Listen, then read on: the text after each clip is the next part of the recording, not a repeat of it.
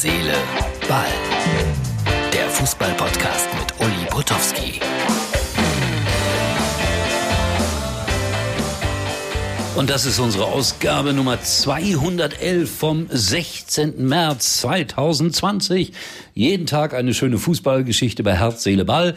An der Aktualität kommen wir aber auch nicht ganz vorbei. Die UEFA hat kapiert, die Europameisterschaft wird wohl erst 2021 stattfinden. Irgendwie schön.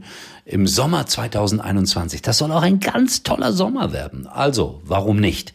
Und dann gibt es leider Fake News, die einfach so bescheuert sind. Ich hatte mich wirklich gefreut, heute irgendwann am Vormittag zu lesen. Ronaldo, der einige Hotels in Portugal besitzt, hat sie zur Verfügung gestellt, um Corona-Kranke zu therapieren. Und es war eine blöde Fake-Nachricht, die irgendjemand reingesetzt hatte. Ronaldo bekam viele, viele Herzchen und dann am Ende war er sie alle wieder los. Also ich find's unmöglich, sowas zu machen. Also nichts gegen Ronaldo, hatte mich gewundert, hatte mich gefreut und dann das, aber naja. Der Doppelpass, tausendste Ausgabe heute, ohne Publikum ausgerechnet. Die taten mir ja richtig leid, die Herrschaften, die da in der Runde saßen. Ich glaube, drei oder viermal war ich auch da. Dann haben sie mich nie wieder eingeladen, weil ich glaube ja, dass ich zu unbequem bin für den Doppelpass, dass ich so schwerwiegende Dinge sage wie, das ist Glück, das ist Zufall, das können wir gar nicht beeinflussen. Wir versuchen alles zu erklären, aber es ist im Fußball so, dass man nicht alles erklären kann.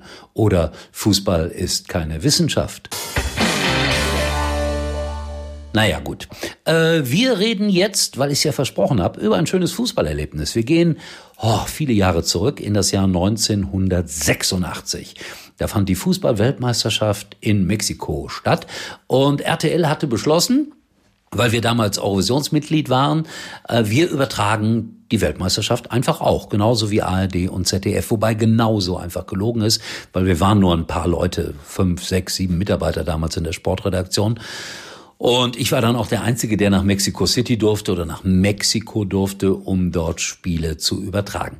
Äh, live angefangen haben wir Spiele zu übertragen. Halbfinale Deutschland gegen Frankreich aus Guadalajara. Ich weiß es noch wie heute. Ich kam in Guadalajara relativ knapp an und hatte meinen großen Koffer dabei. Und das Spiel war, ich meine, 12 Uhr Ortszeit Guadalajara und ich schleppte meinen Reisekoffer rauf auf die Pressetribüne und die Kolleginnen und Kollegen aus aller Welt schauten mich etwas merkwürdig an. Dann ist es so, dass wir unsere Kopfhörer aufsetzen und Kontakt aufnehmen mit Europa, in diesem Fall mit Luxemburg. Aber ich konnte mit niemandem in Luxemburg sprechen und hörte dann nach äh, wenigen Augenblicken den Kollegen Burkhard Weber, der damals äh, mein Stellvertreter war, der aus dem Studio heraus kommentierte so in etwa mit den Worten, äh, ja, wir haben keine Verbindung nach Mexico City. Wir bemühen uns aber darum. Mein oberster, oberster, oberster Chef hatte mir damals gesagt, nehm ganz viel Geld mit nach Mexiko, weil da musst du ab und zu auch die Leute bestechen, damit etwas funktioniert. Also, ich greife in mein Portemonnaie, hole, ich glaube, 250 Dollar heraus, gehe zu einem mexikanischen Techniker, erkläre ihm das Problem, dass ich in äh, Europa nicht zu hören bin. Er nimmt die 250 Dollar, steckt sie äh, ganz unauffällig weg und drei Minuten später hatte ich Kontakt nach Luxemburg und ich konnte dann diesen 2 zu 0 Erfolg gegen Frankreich auch selber kommentieren. Also das sind so Erlebnisse und so Dinge, die bleiben dir.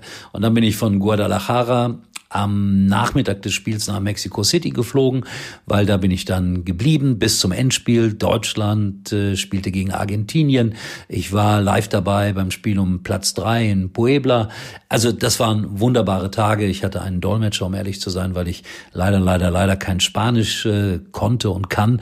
Und der hat äh, mir dann in der verbleibenden Zeit auch Mexiko und Mexico City ein bisschen näher gebracht, soweit das möglich war in der Kürze der Zeit. Aber ich bin ehrlich, das sind so die Highlights aus meinem beruflichen Leben. Und in der morgigen Ausgabe von Herz, Seele, Ball werde ich dann auf das Endspiel eingehen zwischen Deutschland und Argentinien. Da gab es auch so ein paar Dinge drumherum, die völlig anders waren, als man sie sich vorstellt. Aber das sind schöne Erinnerungen. Und wie gesagt, jetzt gerade in diesen Tagen, wo alle jammern, alle klagen, möchte ich euch nur ein wenig unterhalten mit ein paar persönlichen Geschichten aus der Welt des Fußballs. In diesem Sinne wünsche ich euch Gesundheit und schaut vorbei auf unserer Facebook-Seite von Herz, Seele, Ball. Das freut mich immer noch ganz besonders. Bis morgen, dann gehen wir nochmal in die WM 86 und dann heißt es Deutschland gegen Argentinien live sozusagen aus dem Aztekenstadion. 120.000 Menschen waren bei etwa ja, 30 Grad im Schatten live dabei. Wie gesagt, dazu morgen mehr. Exklusiv nur übrigens mal Nummer 1 in der Hitparade. Eigentlich können Sie jetzt abschalten.